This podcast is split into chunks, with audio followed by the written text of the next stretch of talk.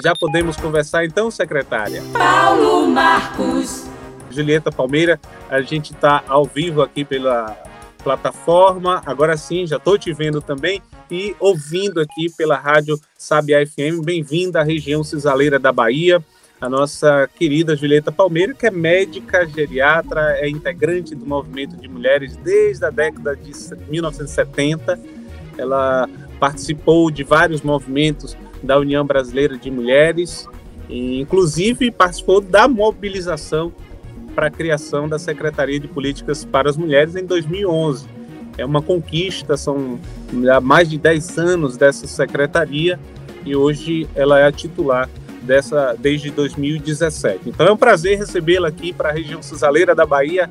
Secretária, seja bem-vinda, boa tarde. Boa tarde, Antônio Marcos. Boa tarde aos ouvintes aí da Rádio Sabiá FM. Um lindo nome, Rádio Sabiá. É um...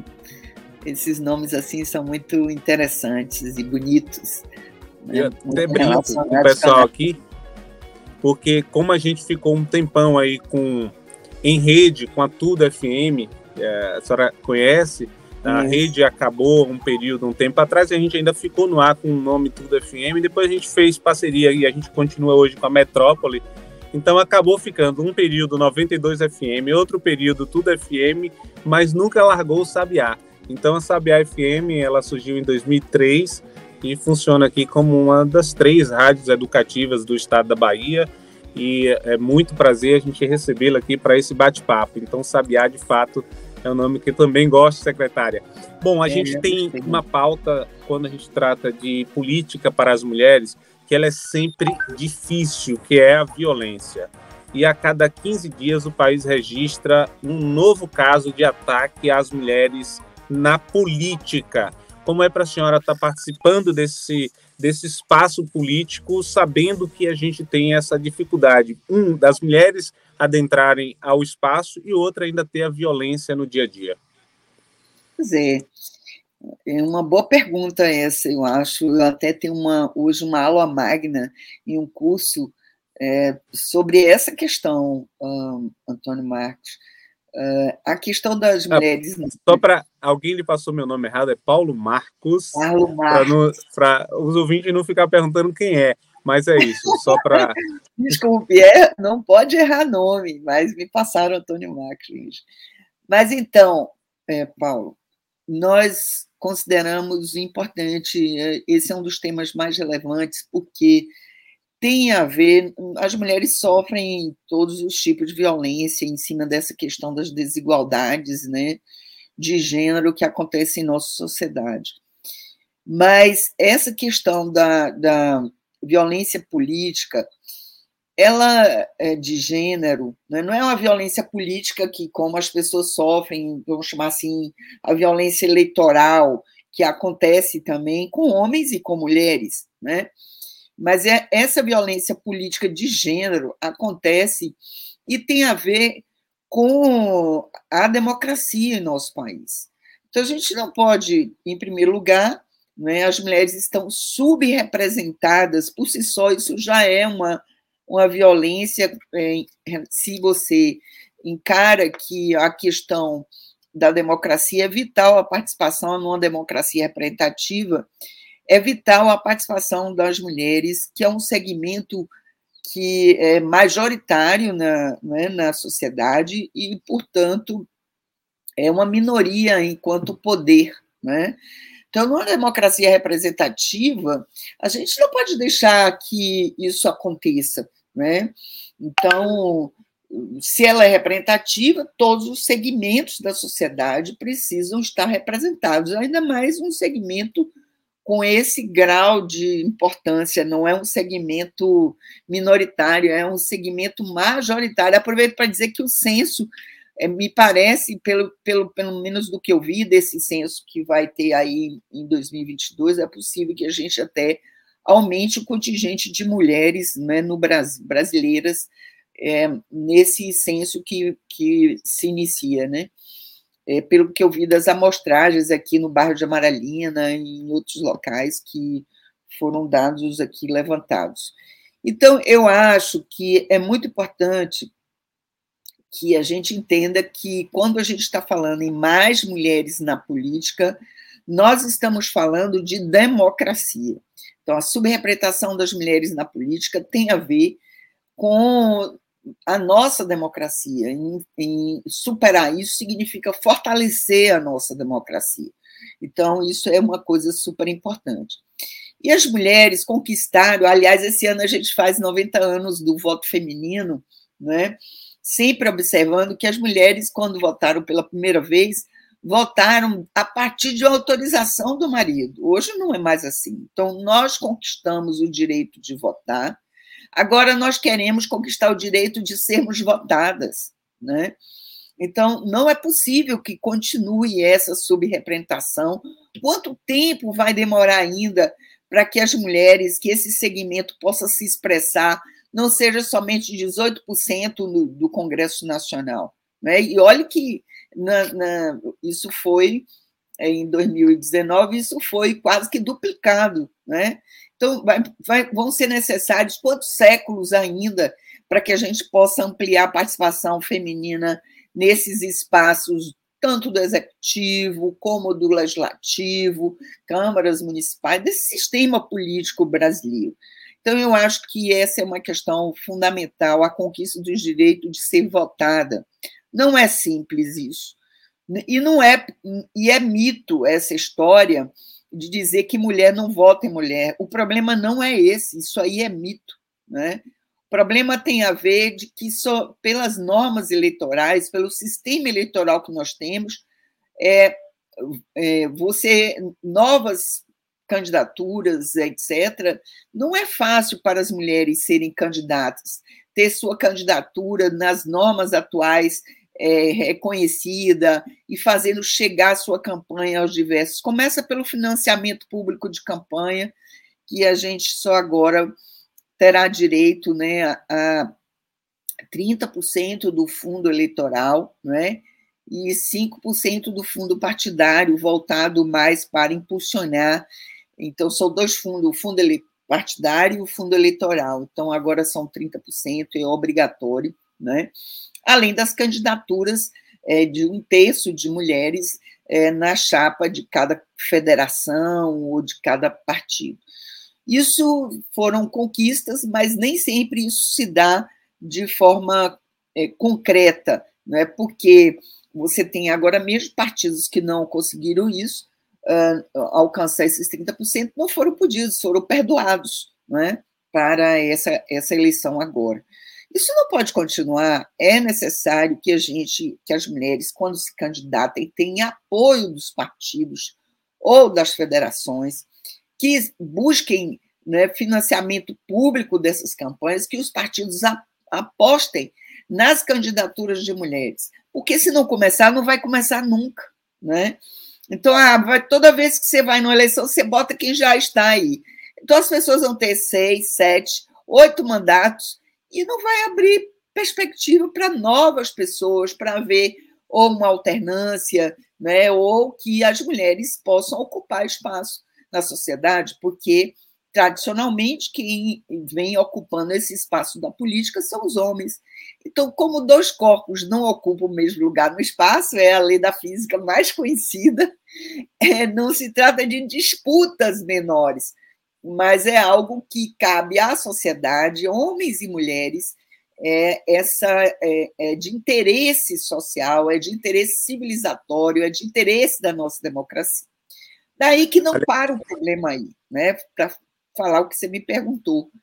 Porque quando e, a mulher. E, e é, esse ponto, é, secretária, é. só para o ouvinte aqui da região, porque nossa emissora também chega aqui à região de Jacobina, nesse ponto que a senhora fala de financiamento em campanha, eu estava pela manhã lendo uma decisão do Alexandre de Moraes, no seu voto, né, relatou em um dos processos do, do TRE Bahia, que chegou lá para o TSE, ele dizendo exatamente isso, quando ele mandou recontar os votos da Câmara de Vereadores de Jacobina, essa decisão de ontem à noite, por conta exatamente do Partido Progressista ter utilizado verba de campanha que seria para as mulheres para outras candidaturas. Isso é recorrente, como a senhora disse, se não tiver a punição para que essas, essas candidaturas fictícias de mulheres uh, não, ocorra mais, não ocorram mais, a gente vai continuar com essa dificuldade também, né, de ter a participação concreta das candidatas.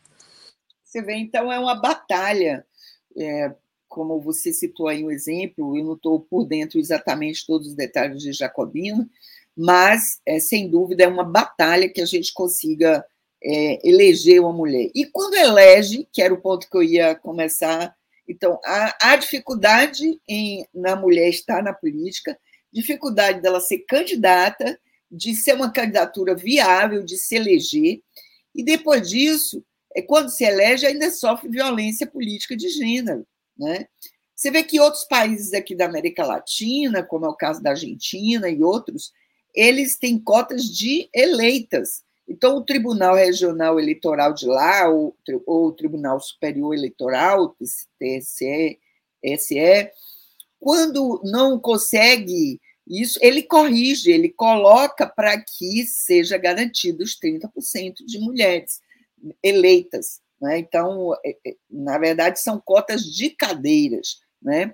E isso a gente não, não é uma questão de nenhum favor, não é algo que seja um benefício que a gente esteja querendo, um benefício vão, nada disso. As mulheres são capazes, as mulheres é, precisam ocupar esse espaço, só que é um espaço que tradicionalmente não foi ocupado pelas mulheres, somente em 1932 que as mulheres começaram a votar, né?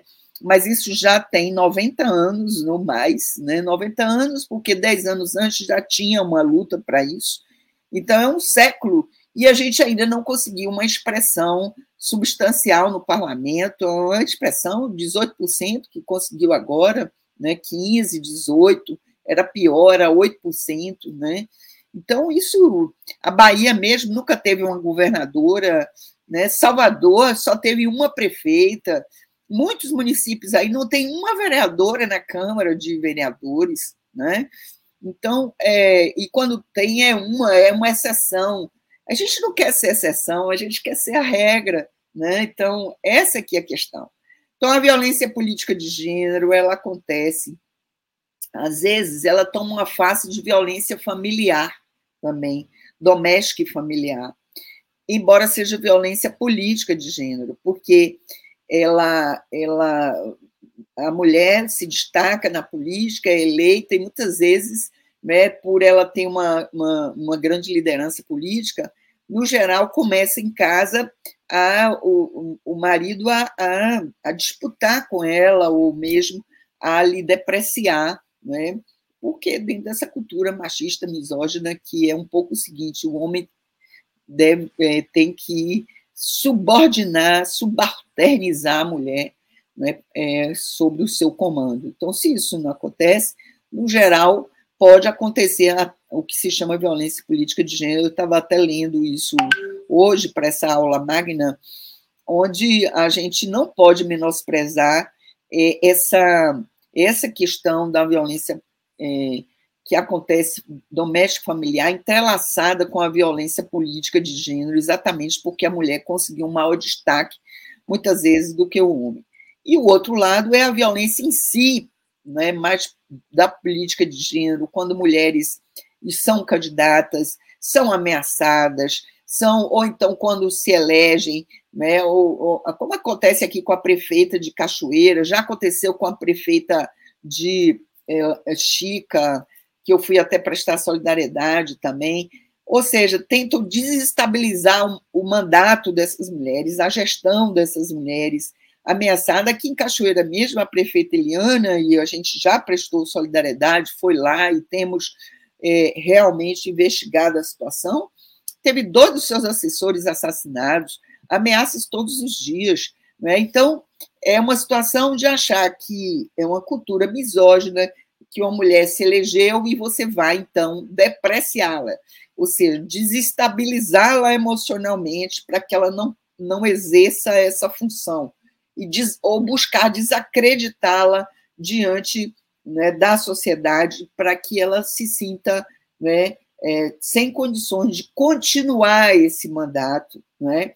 Nas assembleias legislativas, nas câmaras de vereadores, aqui mesmo tem a vereadora Luciana Tavares, de Lauro de Freitas, que é uma cidade da região metropolitana, que so, sofreu essa semana violência política de gênero, né, ameaças é, é, em plena sessão da Câmara. Tem a vereadora Isa Pena, que sofreu assédio, a deputada Isa Pena, que sofreu assédio lá na Assembleia Legislativa de São Paulo, que, aliás, dá origem à lei é, que une a violência política de gênero, né, que nós temos hoje em nosso país, tem muito a ver com ela, né, com aquele deputado que assediou durante uma, uma sessão da Assembleia Legislativa a mulher, é, a, a, essa deputada Isa Pena, que foi, é, a partir dessa defesa e etc., foi que foi tomando o contorno de uma legislação para evitar isso. Então, isso é algo grave, é para a gente ver que a violência contra as mulheres ela tem várias, né, vários tipos, né, ela se expressa de várias maneiras, desde a violência letal, que é o feminicídio, a violência política de gênero, a violência psicológica, cotidiana, de depreciar a mulher. No mundo do trabalho, ontem eu fiz uma, participei de uma de um debate também com a, as mulheres da Federação de Bancários Bahia e Sergipe, né?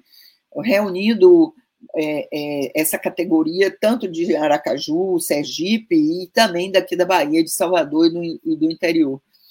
E o grande questão era o assédio não é, no, no trabalho, né, sob o ponto de vista tanto do assédio moral como do assédio sexual para as mulheres. Então, o assédio moral ele é mais frequente com as mulheres, porque é tudo dentro dessa cultura. Se você vai assediando, né, vai impondo e vai de forma hierárquica, né, é um, é um, um a chefia né, hierárquica e a hierarquia que existe, você impõe cobranças, às vezes desumanas, de forma assediadora, e que as pessoas, com medo de serem demitidas, uh, é, terminam tendo que se submeter a metas ilusórias, né, com redução dos postos de trabalho, que aconteceu com os bancos, principalmente, nesse setor financeiro. E olhe que o setor financeiro é um dos setores que mais, um, do capital financeiro, é um dos setores que mais lucraram. Só o Itaú foram 7 bilhões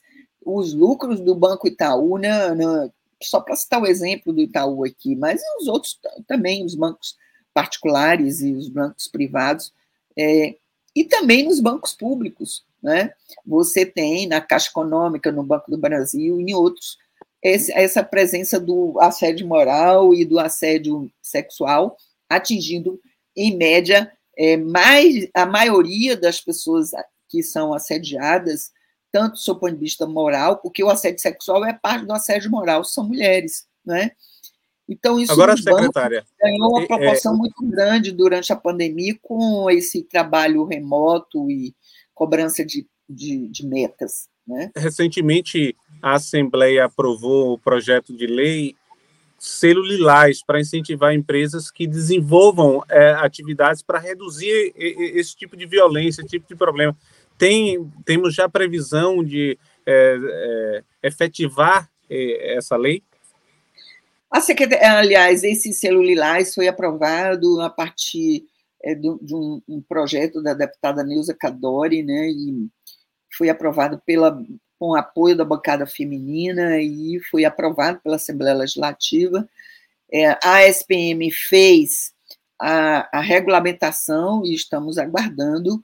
Acredito que já nesse ano aí a gente já possa nesse ano de 2022, já possa implementar as regras do Cero Lilás, uma vez que a SPM é quem é, é, é, faz isso. Então, nós já encaminhamos à Casa Civil a proposta de regulamentação, que não é uma, um, é um selo, é uma, uma, vamos chamar assim, você dá uma acreditação né, para aquelas empresas que possam cumprir determinadas questões relacionadas a, ao empoderamento das mulheres, à equidade de gênero e ao enfrentamento à violência de, de gênero no, no seu ambiente de trabalho. Já acontecia isso em âmbito federal, que era o selo Pró-Equidade de Gênero, que muitas empresas da Bahia, e mesmo empresas públicas, como foi o caso da Bahia Gás e outras empresas, conseguiram alcançar, né, Braskem, é, conseguiram alcançar o, o selo o Pró-Equidade. E agora a Bahia tem o selo é, é, Lilás, que é a exemplo do Nacional, que não prosseguiu depois dessa viragem política, é, é a ideia é que a gente possa despertar, incentivar né, a participação do setor corporativo nessa questão da equidade de gênero, que o compromisso número 5 dos Objetivos de Desenvolvimento Sustentável, que as empresas, né, que o setor corporativo hoje tem adesão e o que o Brasil é signatário, é o compromisso número 5, exatamente, é o compromisso o objetivo número 5 é, é, o, é o objetivo do, da equidade de gênero. Então, ele está inserido dentro dos objetivos do desenvolvimento sustentável, que cada vez mais empresas que têm uma querem alcançar um status de empresa né, que seja voltada para o desenvolvimento, que tenha uma administração moderna, que tenha uma administração é, com eficácia, com impacto social, sem dúvida, é, tenha, leva em conta né, os objetivos de desenvolvimento sustentável. Então, acho que foi Agora... uma, grande, é uma grande iniciativa da Assembleia Legislativa e que o, a gente tá encaminhando, já encaminhou para a Casa Civil e aguarda né, o parecer para fazermos os encaminhamentos é, e abrir a temporada aí do na, no setor corporativo. Nós estamos conversando aqui na Rádio Sabiá FM com a secretária estadual de Política para as Mulheres, Julieta Palmeira.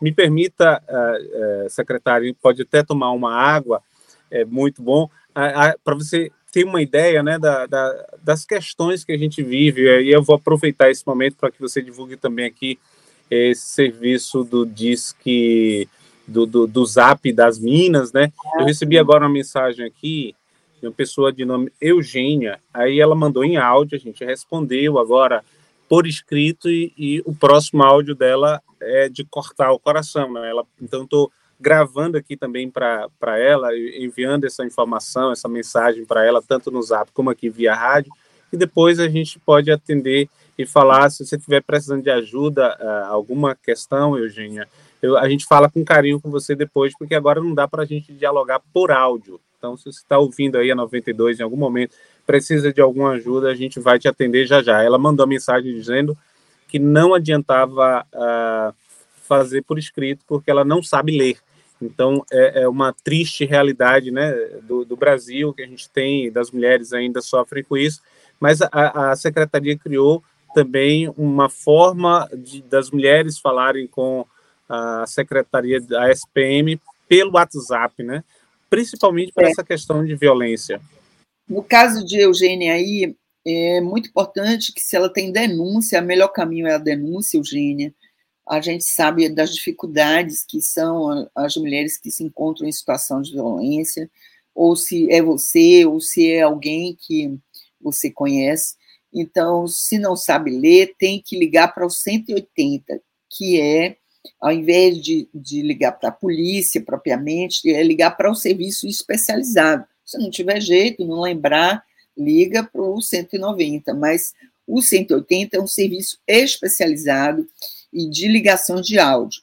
E durante a pandemia, como nós tivemos um problema de mais tempo o agressor dentro de casa, né, naqueles lares onde né, a violência está permeando né, infelizmente, né, com dados alarmantes, porque a violência doméstica familiar no Brasil possui dados alarmantes, né? É isso aí, o Disque 180 é gratuito, qualquer pessoa pode né, é, ligar e denunciar, dar informações, né, para que se possa mobilizar para apoiar essa mulher em situação de violência. É, pode ser feito por outra pessoa, denúncia também. Daí que a gente criou o Zap Respeita as Minas, que na verdade é uma grande. É, tem esse nome simples assim, porque o acesso dele é feito pelo Zap, pelo WhatsApp, né? Mas é, que é o 71 3117 2815, que é, é utilizado em todo o estado da Bahia, pode ser acessado em todo o estado da Bahia. A mulher pode gravar isso, não precisa gravar com o nome Zap Respeita Mina, pode gravar com o nome de uma amiga, o nome da mãe, o nome da irmã, um nome fictício, para que ela, só ela saiba que aquilo ali é para ela usar ou para pedir orientação ou para socorro, pedir socorro. Então, o Zap Respetasmina é um, não é um aplicativo, né? é para mensagens de texto, porque, com base numa pesquisa que nós tivemos, que a maioria das mulheres acessam a internet pelo celular, ou seja, a maioria das mulheres não tem computador, né? elas acessam pelo celular. Pode ser um celular simples, um celular, mas o Zap, o WhatsApp, é um sistema usado por muitas mulheres baianas né, a partir dessa pesquisa que a gente é, fez. Com isso, a gente, durante a pandemia, com aquele perrengue que estava de aumento da violência e aumento das dificuldades da mulher denunciar, de ir até uma delegacia, ou mesmo de fazer uma ligação de voz, como esse para o 180, uma vez que o agressor estava mais tempo em casa, aí nós apostamos em, em desenvolvimento tecnológico, que é uma inteligência artificial. Então, ele, o acesso é simples, é como se fosse um zap, mas por trás dele tem todo um desenvolvimento tecnológico. Então, essa mulher acessa é, é, pelo 71, está aí no, na tela né, de vocês, do StreamYard, 31, 17, 28, 15, e é, é, ela pode ser direcionada ou para receber orientações, se ela pedir orientações, ou se ela digitar socorro, imediatamente é acionado uma, outro, uma outra situação de que é, é, pessoas né, treinadas, qualificadas pela Secretaria de Política para as Mulheres, em tempo real, farão o encaminhamento por meio de mensagens, então não é por meio de áudio, é por meio de mensagem de, de texto, porque é exatamente para aquela situação em que o agressor está presente e a mulher está ali digitando, pedindo socorro. Então, ela, essas atendentes vão fazer uma classificação de risco, como tem na saúde, né? É, que tem a classificação amarela, verde, amarela. Quando você entra numa unidade de saúde, é feita uma classificação de risco. Você pode ter certeza que se entrar com a pulseirinha vermelha, é porque ali foi feita uma classificação de risco de que você precisa ser atendido imediatamente, atendida porque na classificação se atingiu o risco vermelho, né? Comigo já aconteceu uma vez isso, eu já fui direto para fazer uma cirurgia da vesícula, por sinal, né, de litíase biliar.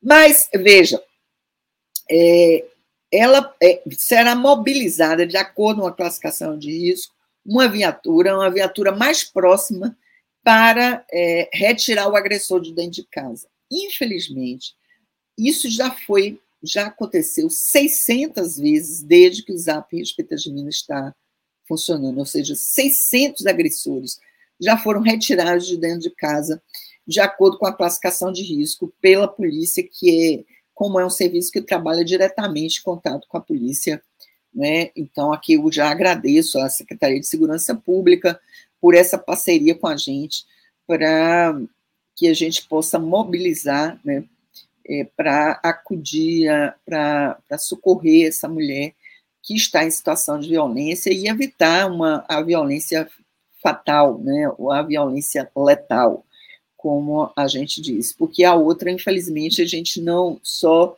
temos é que lutar para enfrentar isso, mudar essa cultura, né, e porque a legislação, nós temos uma legislação muito importante, é um marco civilizatório, marco legal, civilizatório importante. Então, você tem a lei a, a Maria da Penha, você tem a lei do feminicídio, aí depois você tem a lei da importunação sexual, tem a lei Carolina Dickman sobre aquela questão do, da do divulgação na internet, né, de, de é, cenas íntimas, de fotos né, não autorizadas, tem a lei agora da violência psicológica, então é um marco legal importante. O que nós precisamos é qualificar para que é, se possa cumprir a lei, que os processos sejam mais céleres, que é, não haja impunidade, não é? que os boletins de ocorrência sejam feitos e, e isso tem uma maior interação com, com, a, com o, a, o judiciário, para que o juiz disponha dos dados na hora de tomar uma definição, para que ninguém é, desconsidere não é, a, a, os dados que as mulheres estão né, colocando na delegacia ou outra porta de entrada, ou seja, a mulher é uma escuta privilegiada, quer dizer, escutar mulher é, é a principal questão é, que esses profissionais que estão, quer seja na unidade de saúde, quer seja na delegacia, quer seja na, na, na nessas outras portas de entrada que envolve é, a defensoria pública, né, ou mesmo as varas, a mulher deve ser escutada com né, toda a atenção e quanto mais dados forem colocados, mais você está evitando a impunidade né, e, e a busca de que essas mulheres possam realmente ter a lei né, do seu lado, a lei sendo aplicada, porque é para isso que existem as leis e violência contra as mulheres é crime. Não é para ficar impune, não é para deixar de ser denunciada. É a melhor opção, olha, eu estou desde 2017 na Secretaria de Política para as Mulheres. E digo a você, Paulo, que é, uma das questões fundamentais que eu vejo é a denúncia. Em qualquer hipótese, a denúncia é. E tem mulheres que desacreditam, ah, mas isso não vai adiantar nada. Gente, é preciso denunciar. Nós não podemos deixar de denunciar a violência. Se você é vizinha, vizinho, vê que ou suspeita que uma mulher está sofrendo violência, denuncie. Não deixe de cumprir esse seu compromisso né, com, com a sociedade, porque isso é grave, isso pode estar, você pode estar evitando é, uma violência letal, né? Pode estar evitando um feminicídio, porque a violência é um crescente que começa com tapinha, começa com, com agressões verbais e depois vai numa evolução, numa evolução que pode chegar até a violência letal. Quando que você que escolhe uma pessoa para conviver, né, espontaneamente, e você vai achar que essa pessoa que você escolheu para compartilhar a vida vai lhe matar, mas isso está acontecendo. E não são pessoas loucas, né? Aliás, eu tive numa reunião com os loucos aqui, com as pessoas doentes mentais, elas dizendo, não somos nós que estamos matando mulheres. Quem está matando mulheres são homens, são agressores, são homens do cotidiano, são médicos, são advogados, são garis, são trabalhadores, são então, isso não são pessoas loucas. São pessoas que estão dentro de uma situação que não conseguem reagir a uma cultura, né, ao machismo, à misoginia, porque muitos homens conseguem reagir a isso e por isso não são agressores. E você que está me escutando aí, que é mãe, não crie seu filho para ser agressor de mulheres. Nem sua filha, eu mesmo não quero que a minha filha seja é, agredida. Eu não quero que ela seja, eu vou criar filha para sofrer agressão de ninguém, de ninguém. Então, para isso não acontecer, é preciso que nós todos, que haja uma, uma grande mobilização da sociedade para romper com essa cultura machista, misógina, que está é, tá na raiz da violência contra as mulheres, né? que se entrelaça com o racismo, com desigualdade social, por isso que as mulheres negras são as mais atingidas. Então, é um problema grave, gente, em nossa sociedade, é um problema de que superar isso significa é, avanço civilizatório. Né? Não dá para a gente criar um, é, uma sociedade onde as mulheres estão com, morrendo, ou, ou se não estão morrendo, estão tendo a sua vida afetada. Então, eu digo, a violência contra as mulheres é um problema de saúde pública, que afeta a vida das mulheres quando não lhe subtrai a vida pelo feminicídio. Então, a violência letal já é o estágio letal, mas até lá a mulher já sofreu muito, muita violência, né? É, tem a vida afetada, a saúde afetada, né? Então, como ficar é, omisso diante disso? Então, aí muita gente fala, não, a opção é endurecer a lei. Sim, é, a lei está aí, precisa ser aplicada né? Precisa ser aplicada, precisa, inclusive, ver a classificação, porque é, é, feminicídio é, por exemplo, a pena por feminicídio são 30 anos, ainda tem os agravantes, é a pena máxima. A pena para homicídio comum são 20 anos. Daí você, muitas vezes, tem é, o, o, o, feminicídio sendo classificado como homicídio. Então, e aí, de cara, aí você já perdeu né, é, de ter uma, é um, uma forma de, de impunidade. Né? Então, por isso é muito importante isso, essa lei do feminicídio, que é de criar uma, uma categoria né, para que realmente não se seja tido a morte de mulheres, não seja tido somente como homicídio comum, que seria 20 anos o máximo da pena, mas que seja feminicídio, é um crime inafensável, é um crime de 30 anos, né? E, e, e que acontece muitas vezes né, que se conseguem, ao invés de classificar como feminicídio, é, classificar como homicídio comum. A gente não pode permitir isso. E eu vejo assim, é um compromisso da sociedade, dos meios de comunicação, dos veículos de comunicação, e aí eu já agradeço o espaço que vocês estão dando a isso, para entender essa realidade. Porque senão, quem se indigna com os índices de violência tem que um, ir à raiz por que está acontecendo isso? Se ficar na superficialidade só, não, tem que punir. Claro que tem que punir, porque é crime, tem que ser punido. Né? Mas como acabar essa, essa replicação, né? essa reprodução dessa violência constante né? contra as mulheres? É preciso acabar com essa ideia de que homem e mulher, é, que homem subordina a mulher. É isso que está fazendo mal. Né? É isso que está na raiz da violência.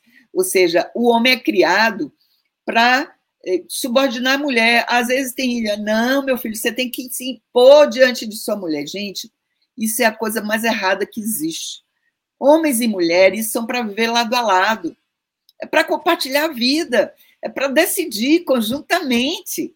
Não é, não é para um impor sua vontade ao outro. É assim que a gente cria uma sociedade de paz, uma, um ambiente onde as mulheres deveriam estar sendo mais protegidas que o ambiente privado, é um refúgio, né? Eu, pelo menos, entendo assim: minha casa é um refúgio. Eu quero um ambiente de paz na minha casa. Agora, é, mas é nesse ambiente que muitas mulheres, no seu ambiente privado, onde elas deveriam estar se sentindo mais protegidas, mais seguras, que elas morrem, que elas estão sofrendo violência. Tudo isso por causa de uma cultura onde se incentiva que o homem tenha que mandar na mulher. Que aí o homem, quando a mulher não aceita isso, no geral, ele toma um susto e passa -se, né, a avançar nessa violência, porque a ideia é que ele enquadre a mulher nessa situação. É então, secretária, é, Julieta Palmeira, secretária de Política para as Mulheres do Estado da Bahia. É, exatamente para essa questão cultural também por conta dessa questão cultural, que a secretaria está desenvolvendo o projeto Quem Ama Abraça, que chega, inclusive, ao município de Conceição estamos do Coité, aí, com né, duas gente? atividades. É, estamos aí. A, a, minha equipe está aí, você que está nos ouvindo, vai estar em três colégios. Primeiro, a gente faz uma reunião com toda a rede de enfrentamento à violência contra as mulheres do município. Aí já agradeço a Secretaria de Assistência Social do município. A gente espera também que no futuro o município tenha uma Secretaria de Política para as Mulheres ou uma coordenação, mas no momento quem é responsável por isso é a Secretaria de Assistência Social, que tem dado todo o apoio. Então a gente essa é uma luta super partidária, interinstitucional. Então estamos fazendo a reunião com todas as instituições né, aí de, de que envolve o acolhimento às mulheres em situação, os serviços que atendem mulher em situação de violência. Então, essa reunião está acontecendo. E a gente está levando o programa Quem Ama Abraça, que é um programa lindo, um programa que visa combater a educação discriminatória e a violência contra as mulheres, é, discutindo isso com os, os educadores, né, e vocês aí, educadores, todo o meu, meu apreço, minha solidariedade, eu um maior respeito pelos educadores, né? porque é, isso é algo extraordinário, a educação transforma, né? sem dúvida nenhuma. Então, toda a valorização, a, a, o protagonismo de vocês. Então, a gente tem, vai reunir com os educadores e também com os estudantes, com oficinas, né? com os educadores, para ver a melhor forma disso no seu plano de aula, na forma de lidar com essa questão da violência de gênero na escola. E nós vamos estar em três colégios aí, acho que um colégio estadual, né, que é o Colégio Polivalente, e dois colégios é, do município, né, duas escolas municipais, e uh, consideramos esse um dos programas de maior relevância da Secretaria de Política para as Mulheres, que tem parceria com a Secretaria de Educação. Então, já também agradeço a Secretaria de Educação, o núcleo, o NTE, né, o Núcleo Territorial de Educação, pelo empenho, e, e acho que, que é, nós estaremos aí de novo com as caravanas, né, respeito às minas, mas agora, nesse momento, assim que a gente conseguiu restabelecer a atividade né, social, é, com, é, não saímos ainda da pandemia, mas já uma grande redução né, da, das restrições sanitárias, é, a gente iniciou novamente o nosso programa Quem Ama Abraça, e também as reuniões com as redes, para qualificar as redes,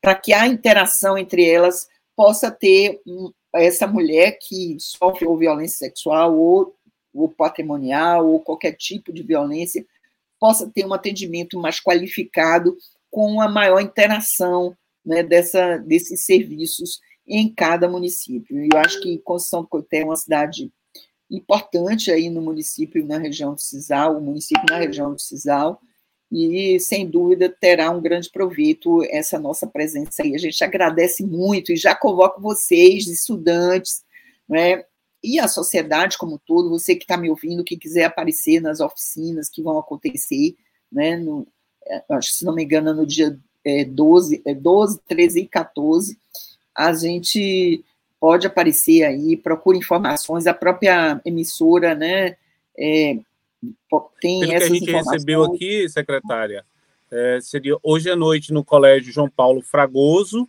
é, ou seja, nesta quarta-feira. Aí nós teremos na quinta-feira, amanhã, na quinta-feira, pela manhã, no Colégio Polivalente, que é o colégio estadual, e à tarde no Almipassos. Então, são Isso. três então, atividades muito importantes. Três atividades aí. entre hoje e amanhã. Então, são é, nos dias 11 e 12.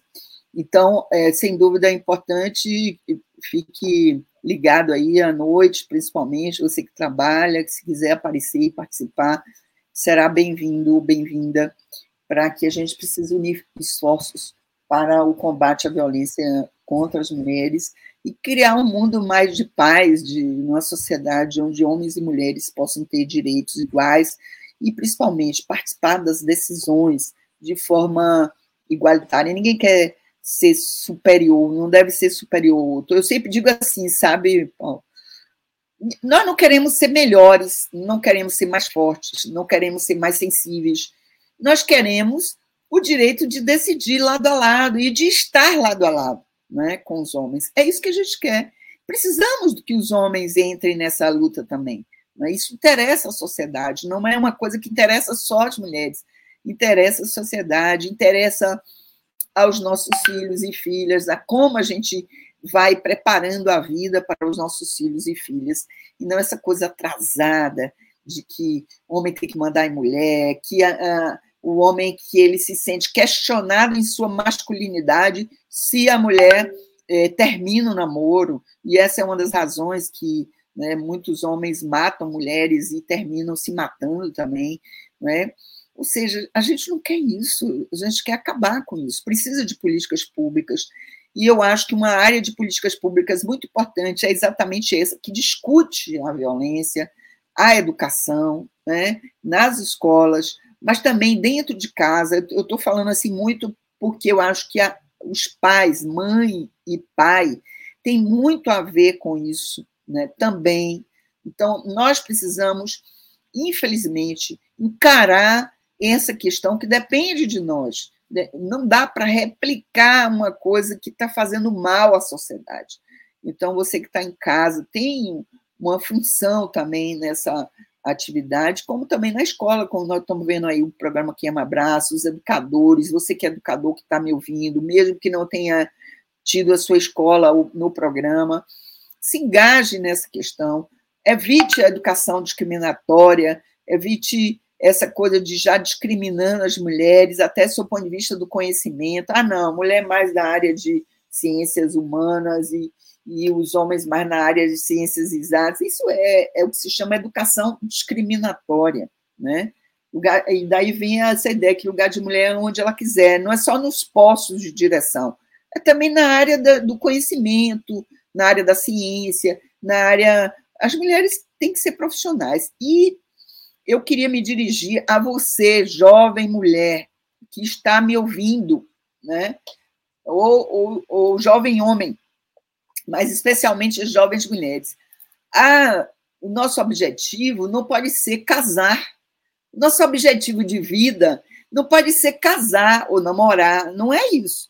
Casar e namorar é, é parte da vida. Todo mundo quer ter um amor, todo mundo quer conviver com outra pessoa, quer amar, quer, né? Isso é uma coisa tão bela, tão bonita, né? Tão bacana mesmo no dia a dia.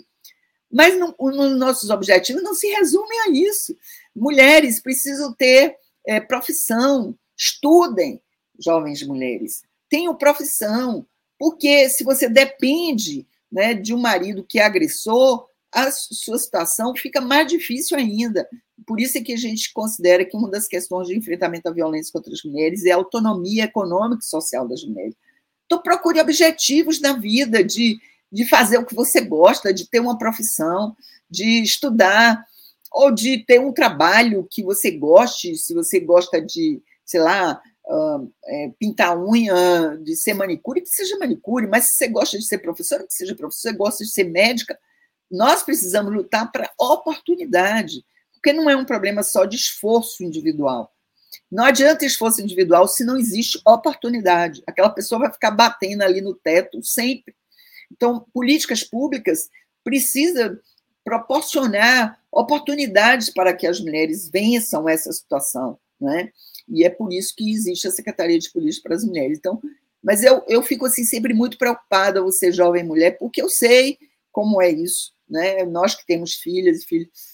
Então, e você, é, homem, é, jovem homem que está aí me ouvindo, vai ir, não fique é, querendo que sua namorada ou, ou sua noiva né? ou se você casou recentemente, que a mulher é, é, tem que lhe obedecer. Se não lhe obedecer, parece que você se sente questionado né? enquanto macho, enquanto isso é, é, é, uma bobeira, isso é algo, é um atraso de vida, né? Que nossos avós até tivessem isso já era errado, mas no mundo atual, com depois que se descortinam homens e mulheres lado a lado no mercado de trabalho, provendo a vida, né? ganhando é, é, salários e se inserindo, né? a gente não pode mais ter uma visão dessa de subordinação, né? tem que buscar um outro caminho que é de compartilhar a vida. Aprenda, compartilhar a vida. Estou dizendo aprenda, não é querendo dar lição, não. É, é algo assim que eu fui aprendendo também é preciso compartilhar a vida. Isso é uma aprendizagem cotidiana de pessoas que vivem é, é, juntas, que vivem na mesma casa, na mesma. Então, é preciso compartilhar decisões, compartilhar a vida. Se você sai, você tem que dizer: olha, eu vou em tal lugar, vou demorar mais, e não, não dá nenhuma satisfação. Eu digo isso para minhas filhas: tem que dar uma satisfação. Isso é compartilhar a vida. Né? Harmonia, é, é harmonia conjugal. Isso, Agora, exatamente. estamos chegando ao final do nosso, da nossa entrevista, secretária Julieta Palmeira. Eu quero agradecer com muito carinho essa dedicação desse tempo aqui, mas ainda temos pelo menos um assunto para a gente tratar e, e eu gostaria que a senhora falasse, porque esse é um outro ponto específico, né? A criação de estratégia ou de ações para a geração de renda para as mulheres, principalmente essas agredidas, né? E mais para as mulheres de forma geral. Então, o que é, que é esse edital de mulheres, de empreendimentos liderados por mulheres que tem ainda uh, abertos, o aberto prazo para apresentação de projetos? Pois é.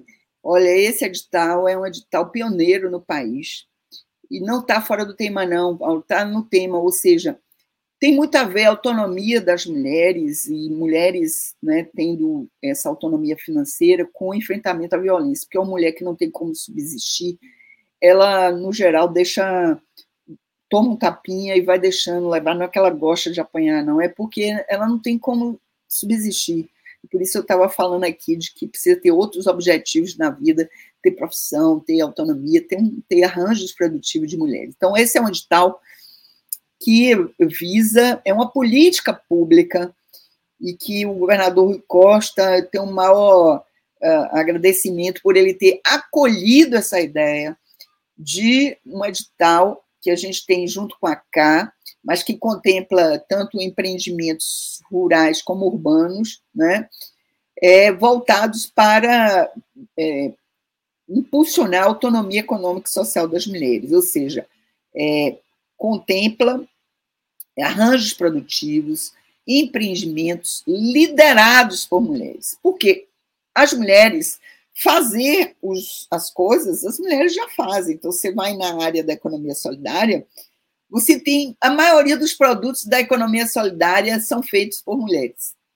A grande questão é não é se, se é feito por mulher, a grande questão é é um negócio de mulher, é um negócio que a mulher está participando das decisões desse negócio, é um negócio que a mulher está é, ficando com lucros também, né? Então, a gente considera que todos os negócios, arranjos produtivos, empreendimentos é, liderados por mulheres, ou seja, que tem à frente mulheres, ou na sua diretoria, ou, ou que sejam, é, sejam MEI, ou, ou o que quer que seja, né?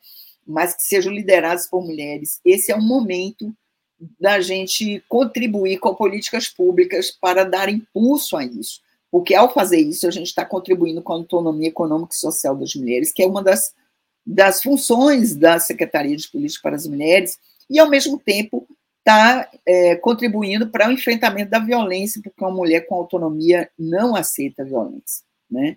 Nem essa outra que não tem autonomia não aceita, mas é praticamente obrigada, porque não tem como subsistir. A subsistência sua e dos seus filhos é, é, é fundamental.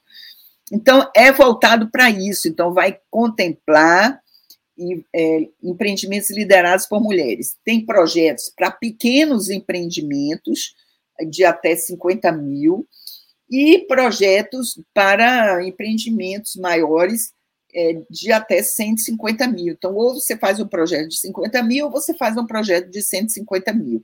Ou você concorre para uma categoria ou concorre para outra categoria. Né? E a gente vai encerrar no dia 16 de maio as inscrições, né? Então, assim, você que está aí me ouvindo, vá lá no, no site da Secretaria de Política para as Mulheres do Estado da Bahia e leia as regras do edital e participe. Você que é, é, tem um arranjo produtivo aí na cidade, né? ou mesmo que seja um arranjo produtivo de agricultura familiar ou de economia solidária, artesã, ou o que quer que seja, se candidate, né? Tente, faça um projeto que possa beneficiar esses negócios liderados por mulheres. Que a gente viu, sabe, Paulo, que em um ano as mulheres abrem mais negócios, certo? Então, as mulheres, para é, abrir negócios, elas abrem mais do que os homens. Depois de um ano, no entanto, essa relação se investe, ficam mais homens à frente dos negócios do que mulheres. Aí tem uma série de componentes, dentre os quais apoio para empréstimo, e olha que mulheres são boas pagadoras, então financiamento de bancos, né? É, acreditar no, no, negócio. A gente não está querendo que é, seja uma proteção descabida. É acreditar nos negócios realizados por mulheres. Muitas mulheres é, são capazes, muitas, a maioria são capazes e têm negócios lucrativos, né? e que ideias geniais, são boas pagadoras, boas gerentes, né? Então, é preciso acreditar essas mulheres terem né, um incentivo para que continuem né, com abrindo empresas, tendo direito. Se você não quer abrir empresa, não abre empresa, mas se você quer abrir empresa ou abrir um arranjo produtivo de agricultura familiar, um arranjo produtivo de economia solidária, uma organização social, etc., precisa ter apoio. é preciso, abre, mas é preciso de apoio para que você possa levar adiante isso. Então, ah, eu queria dizer que essa é uma questão fundamental para nós. Está me ouvindo, Paulo? Sim, sim, sim, perfeitamente. É, é, então, daí, é, eu, aliado a esse edital, então você se candidate aí nesse edital, você que é mulher, ou que lidera um negócio, né, ou que lideram algum, qualquer tipo de arranjo produtivo, ou que é, tem à frente, está numa organização dessas, de uma associação, de cooperativa, uma cooperativa, que tem maioria de mulheres na direção, você está apta a se candidatar, desenvolver um projeto nessa faixa de, de 50 mil a 150 mil. Eu sei que é preciso muito mais que isso, mas isso já é um começo. É a primeira vez que a gente faz isso na Bahia e no país, ou seja, que você tem uma política pública voltada para empreendimentos é, liderados por mulheres. Não precisa, às vezes, ser uma empresa, mas pode ser uma, uma cooperativa, pode ser uma organização social, pode ser um arranjo produtivo que é, esteja sendo feito por algum tipo de associação. Então, é, são variadas formas de você consegue concorrer aí ao edital e ter esse impulso. A gente também criou, Paulo, o, o Compre das Minas, né, que é um, é, durante a pandemia, né, muitas mulheres que tinham arranjos produtivos informais estavam com dificuldade de, de né, fazer o escoamento dos produtos. Aí criamos o Compre das Minas, uma plataforma de vendas como essas que existem aí, diversas, que é um sucesso, tem muitos cadastros variados e que de negócios liderados por mulheres, e a gente tem colocado isso para as empresas. Se você vai comprar café, sei lá, por que não comprar um café de qualidade, no preço que você fez a tomada de preço? E aí, se você vê ali um empreendimento que é liderado por mulher, dê privilégio a isso, dê preferência a esse empreendimento liderado por mulher. Porque além de você estar comprando um produto de qualidade, num preço justo, que você fez a tomada ali, você ainda está contribuindo para a autonomia econômica e social das mulheres. Então, eu citei aqui o exemplo do café, mas pode ser qualquer produto.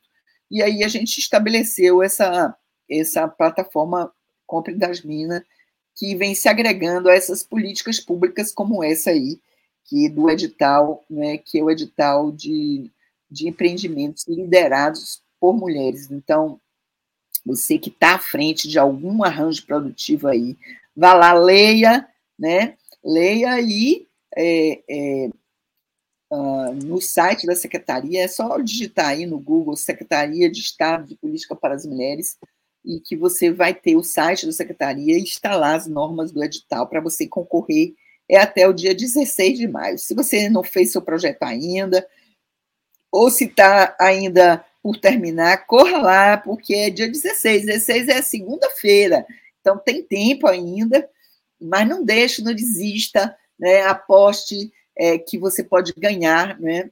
É, um, um pequeno financiamento de 50 mil ou de 150 mil para executar o seu negócio e ampliar suas vendas e, com isso, ampliar o seu faturamento e, e uh, os lucros para que né, se possa ter uma autonomia econômica e social. Eu vou repetir aqui o site para o ouvinte aqui, a ouvinte da Rádio Sabiá FM, www.mulheres.ba.gov.br. É, secretária, é, foi muito bom esse bate-papo aqui contigo. É, eu quero agradecer a sua disponibilidade e convidar para a gente encerrar esse bate-papo aqui, esse podcast da Rádio Sabiá FM, uma hora de bate-papo aqui, muita honra. Eu quero. É passou rapidinho, não foi? É muito tempo. Para a gente é, conhecer, se você conhece um projeto aqui de Coité, do projeto da Orquestra Santo Antônio, eles criaram, elas criaram as Minas, criaram uma orquestra das meninas e elas, inclusive, venceram dos editais do governo do estado e apresentaram é, um, um, concerto chamado Toque como uma Garota. Então, convidá-la para a gente acompanhar, encerrando esse uma das músicas desse concerto, encerrando esse nosso bate-papo e agradecer a sua presença aqui na Rádio Sabiá FM. Muito obrigado. Obrigada também. Convido aí para a gente acompanhar aí esse, essa apresentação. Sabe que agora no alto da seca é a minha ascensão. Também pareço com sisal. Pode haver seca total, mas eu não me deixo morrer. Eu faço é crescer com uma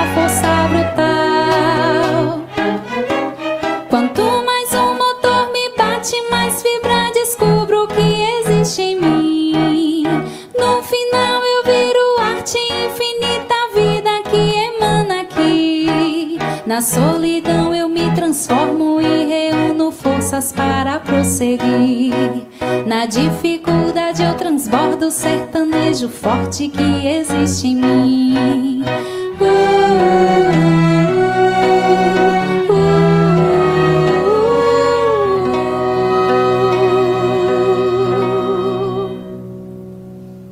A gente ouviu um Essa a trecho da música. Ascensão, de minha autoria. Ascensão aqui Bom, é essa- uma das músicas do projeto apresentadas são músicas de autoria. Teve um probleminha aqui no áudio, mas a gente deu para ouvir um pouquinho dessa apresentação. Obrigado, secretária, e até a próxima. Obrigada, Paula. Obrigada aí aos ouvintes da Rádio Sabiá FM. Que linda. Abraço. E as meninas também aí. Meninas de Conceição de Orquestra das Meninas de Conceição do Coté. Abraço para elas. A gente acabou de conversar com a secretária de Política para as Mulheres da- do Estado da Bahia, Julieta Palmeira. E a gente assim vai encerrando esse podcast 92 FM, disponível em todas as plataformas de áudio e podcast, no Spotify e também é, no YouTube, também no nosso site www.92sabiafm.com.br. É a sua Sabia FM de Conceição do Coité para toda a Bahia tocando aqui o som que você quer ouvir através do rádio, através da 92 porque juntas somos mais fortes. Toque com